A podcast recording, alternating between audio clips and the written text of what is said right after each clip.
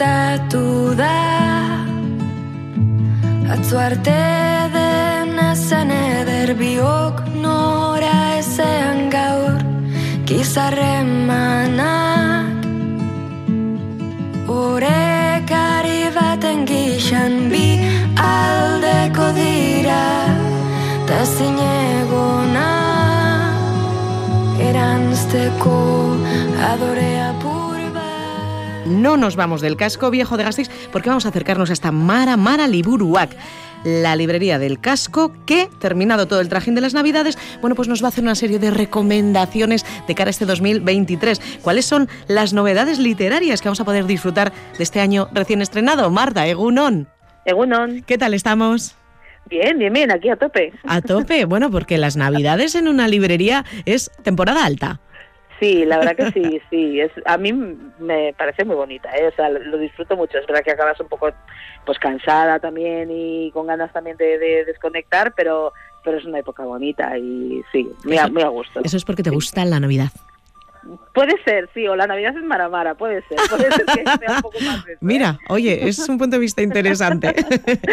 Marta, vamos a hablar de las novedades que llegan este 2023, que no Sí. son pocas, porque yo de verdad que me asombro con la cantidad de libros que se editan al año. Muchísimo. Novedades y también reediciones, es una locura. Sí, sí, muchísimo, muchísimo. La verdad es que luego, mm, claro, yo a veces pienso, ¿qué pasará con esos libros, verdad? Esas tiradas tremendas que luego no se venden o, que o que no tienen el éxito que se espera o bueno igual se dejan ahí también no se va dejando y que se vayan vendiendo o, o no lo sé o se convierte otra vez en papel pero sí a mí me, me parece que este es un país donde se publica muchísimo o se edita muchísimo sí, publica se edita muchísimo yo no sé si se vende tanto libro ya ahí no me atrevo a abrir ese melón pero Ya. pero sí se, se publica mucho sí Es que fíjate, mira el dato que tengo. Y es ver, de a ver. 2019. Bueno, y dice que ha disminuido la cifra, pero Fíjate. hace tres añitos, cuatro, más de 90.000 libros al año. parece una locura. Siempre me sorprende, o sea, también me- cada vez que lo leo digo, pues no puede ser. Sí. Es cierto que con, con la pandemia bajó un poquito el número de publicaciones al- anuales y también las tiradas, eso todavía se conserva, se han reducido un poco. Si antes igual la tirada primera era de, me lo estoy inventando, 15.000 ejemplares, ahora ha bajado. ¿eh? Es verdad Ujú. que se, se reedita más, tal vez, si ha tenido éxito, prefieren reeditar después, pero empezar la primera tirada con un poquito Un poco menos, ejemplares. ¿Y en Procuran tu- más de salud. ¿Y en tu caso qué hacéis en Mara Mara? ¿Los que no se venden? Bueno, pues es muy interesante esa pregunta. Me alegro que me hagas esa pregunta.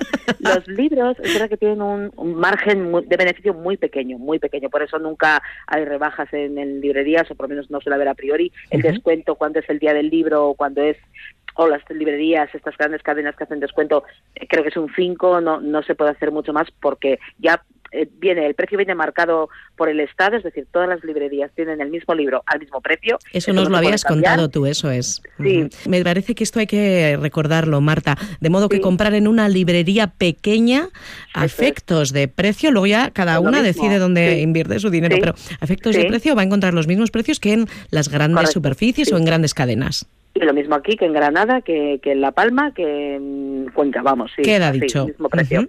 Y claro, como tienes el margen tan pequeño, tienes un acuerdo con las distribuidoras y puedes devolver tanto por ciento si no se ha vendido y tienes, digamos, crédito en esa distribuidora para comprar un- novedades o libros que vendas más Vale. asiduamente. O sea, tu dinero no te lo devuelven, pero puedes No. eh, gastar de esa bolsa Un que has dejado. Un poco así, Vale, sí. vale, vale. Ah, qué curioso. Sí. Oye, que nos estamos yendo por los cerros de Úbeda. Sí.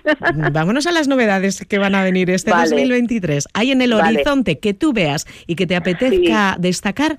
¿Qué libros tenemos? ¿Qué autores? ¿Qué autoras? Vale, pues para la gente que le guste, hay un autor eh, francés que se llama Pierre Lemaitre, que igual a la gente le, le suena porque hace novela negra, escribe mucha novela negra y también algo de novela histórica y tal. Bueno, pues vuelve, en este caso, con una novela más histórica que otra cosa, ambientada un poco en la guerra de Indochina, que se titula El ancho mundo, pintón, tiene un pintón tremendo. Sí, el ancho mundo, ¿eh? El ancho mundo, sí, tiene, la verdad es que tampoco hay tan muchas, no, no te ponen ahí mucha, mucho de qué va, de qué va a ser, pero ayer leí un poquito Y y, parecía así un poco, onda. sí, me pareció muy bonito, de China, Vietnam, poco esa guerra de, de Francia y me, me gustó. Se aleja Luego- de la ficción, digo, Marta, porque este, por ejemplo, es el autor de Vestido de novia, entre Ah, otras sí, sí, obras. Novelón, sí, sí, Sí. sí, oh, qué miedo.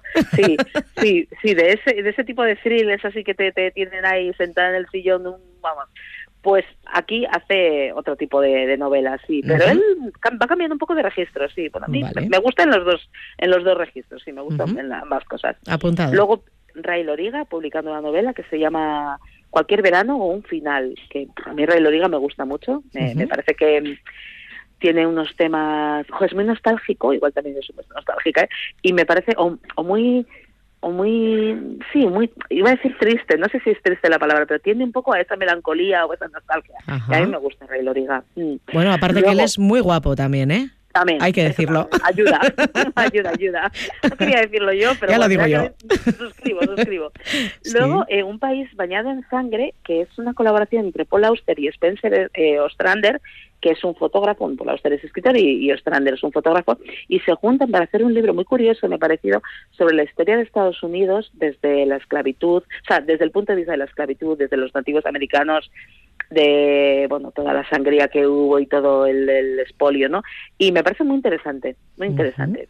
y, cómo se llama la obra? Hemos dicho, Marta. Un país bañado en sangre. Que un país bañado en sangre. Ya te, ya te apunta a mí me, dónde llama, me apetece un poco ver cómo lo han enfocado, cómo lo han sí, me apetece.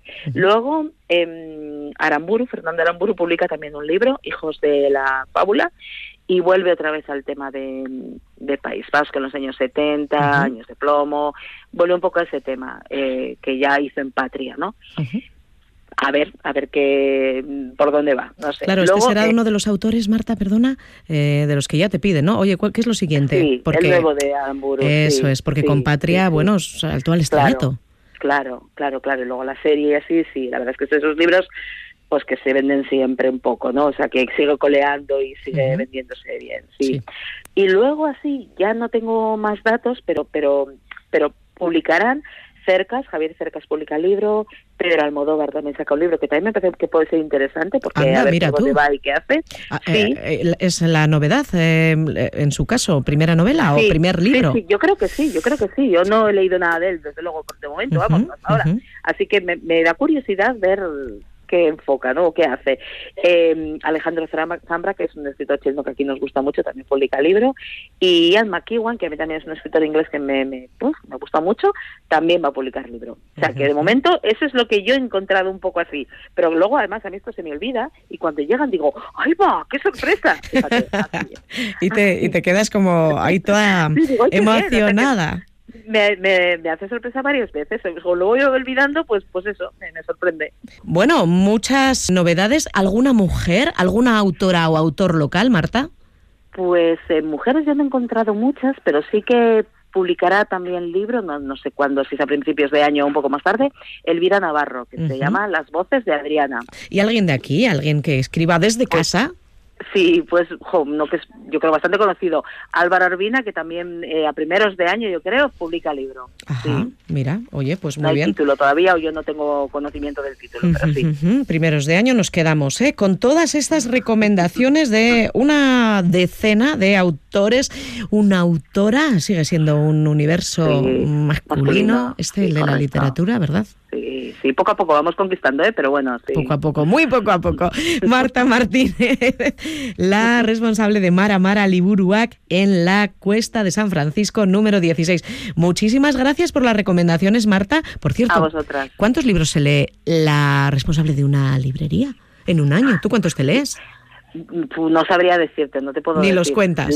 no, no, leo mucho, pero es que además disfruto muchísimo. Es que luego llega Navidad y no leo nada, porque acabo tan como saturada y así llego a casa a la casa y no leo no leo casi nada, nada no, casi nada. Pero luego otra vez, como ya nada, ahora paramos unos días, entonces ya empiezo otra vez a retomar y sí, pienso de menos leer, pero sí, leo, leemos mucho, pero pero es que claro, hay que estar, hay que nos gusta y además hay que estar ahí. Para luego recomendar y conocer un poco y ver lo que hay, hay que leer. que es lo más valioso, ¿eh? Cuando subimos a llamar a Mara, oye, ¿qué me llevo, Marta? Bueno, pues muchísimas gracias, Marta. Un saludo a, a